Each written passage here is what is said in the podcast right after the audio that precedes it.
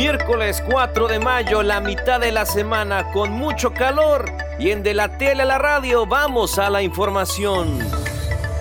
Que la mayoría de los diputados de comisiones puedan convocar a reuniones de trabajo con la participación de servidores públicos y sociedad civil, mayor protección para los animales y más vigilancia para aplicaciones de hospedajes fueron las propuestas aprobadas en la sesión del Congreso del Estado.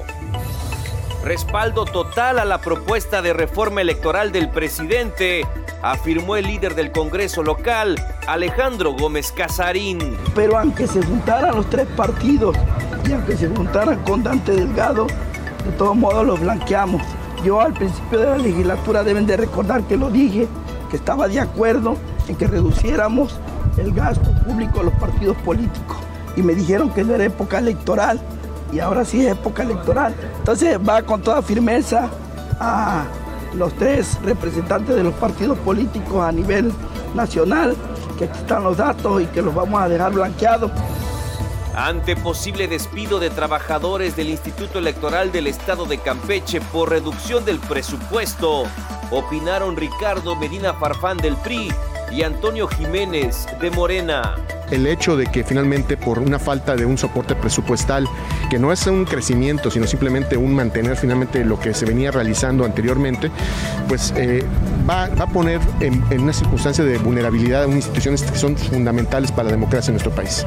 Cuando hablamos de recortes, habríamos que ver qué tipos de recortes, esas personas, cuáles eran las funciones, cuáles eran sus responsabilidades y si realmente esa función es sustancial y esencial para el buen funcionamiento de la institución sobre la denuncia que realizará el IEC contra exfuncionarios por presunto abuso de autoridad y peculado, expresó el líder estatal de Morena, Eric Reyes León. Porque yo creo que si ya está atreviendo la presidenta actual del Instituto Electoral a confirmar que hay un supuesto peculado, yo creo que tiene pruebas. Y sería gravísimo, porque estamos hablando del instituto que construye democracia. Habrá que saber quiénes, ¿no? Mira, ¿qué es lo típico? Las factureras. Ojalá que presente las denuncias y que se investigue. Pues es precisamente una de las propuestas de la reforma electoral. Desaparecer los soples porque son recursos, parte de los 22 mil millones de pesos anuales que se ahorrarían si las cosas se manejaran de manera diferente. Casas entregadas por el paso del tren Maya son una realidad aseguró el diputado César González David. Eh, su servidor la diputada Alejandra Hidalgo estuvimos en Felipe Carrillo Puerto en Champotón, pero también estuvimos en Pichoyal, en donde también hay beneficiarios del Tren Maya, quienes también tuvieron la oportunidad de ahora tener una casa. No únicamente ahora tienen una propiedad, Muchos de los que vivían cerca de la vía del tren no tenían el título de la propiedad, eran invasores. Y hoy no solamente tienen la propiedad, sino que tienen su documento. Continuará vacunación contra COVID-19, afirmó el presidente Andrés Manuel López Obrador. Se van a vacunar a los niños, pero pues ya no es lo mismo, afortunadamente. Ya no es el dolor, el sufrimiento de los momentos más difíciles de la pandemia. Ahora tenemos solo un fallecido diario cuando lamentablemente llegamos a tener más de mil diarios.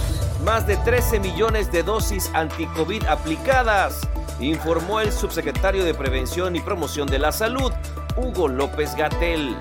A lo largo de todo el programa de vacunación COVID que inició desde el pasado 23 de diciembre de 2020 y tenemos que 13 millones 390 mil dosis fueron aplicadas durante el operativo Importante el operativo también porque logramos recuperar algunos esquemas primarios, es decir, vacunar a personas que no se habían vacunado ni siquiera una dosis.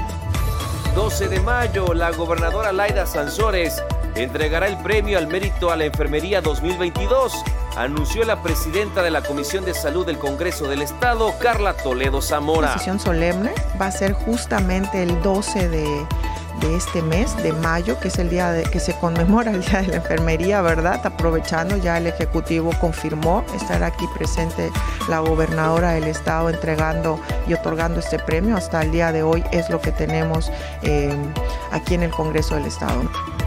realizan campaña gratuita de esterilización a mascotas en el ex hospital Álvaro Vidal Vera. Dio a conocer a Antonio Contreras Domínguez, responsable de programa de zoonosis. Entonces no es lo mismo que tú cuides a una mascota a que cuides seis mascotas o siete mascotas porque tienes que comprarle este, posteriormente antibióticos, o sea, darle seguimiento. Nosotros le ponemos un antibiótico y un cicatrizante. Ese antibiótico que nosotros le ponemos dura aproximadamente de 48 a 72 horas, pero después de eso tiene que seguir un tratamiento. Semig espera licitación de obras educativas, comentó Víctor Burgos Pech, presidente de la Cámara. Hay muchísima, muchísima área. ¿Por qué? Porque ya viste que las escuelas, pues la mayoría necesitan, necesitan conservación y mantenimiento. Hay algunas escuelas que vienen siendo que necesitan ampliaciones o, remodelaciones.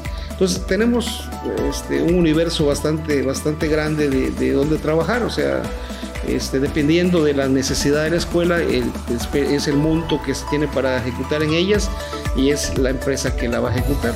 Con información de mis compañeros de TRC Noticias, la edición de Jairo Zip, un servidor Juan Ventura Balana Vilés. Les agradecemos y les esperamos en la próxima emisión en De la Tele a la Radio.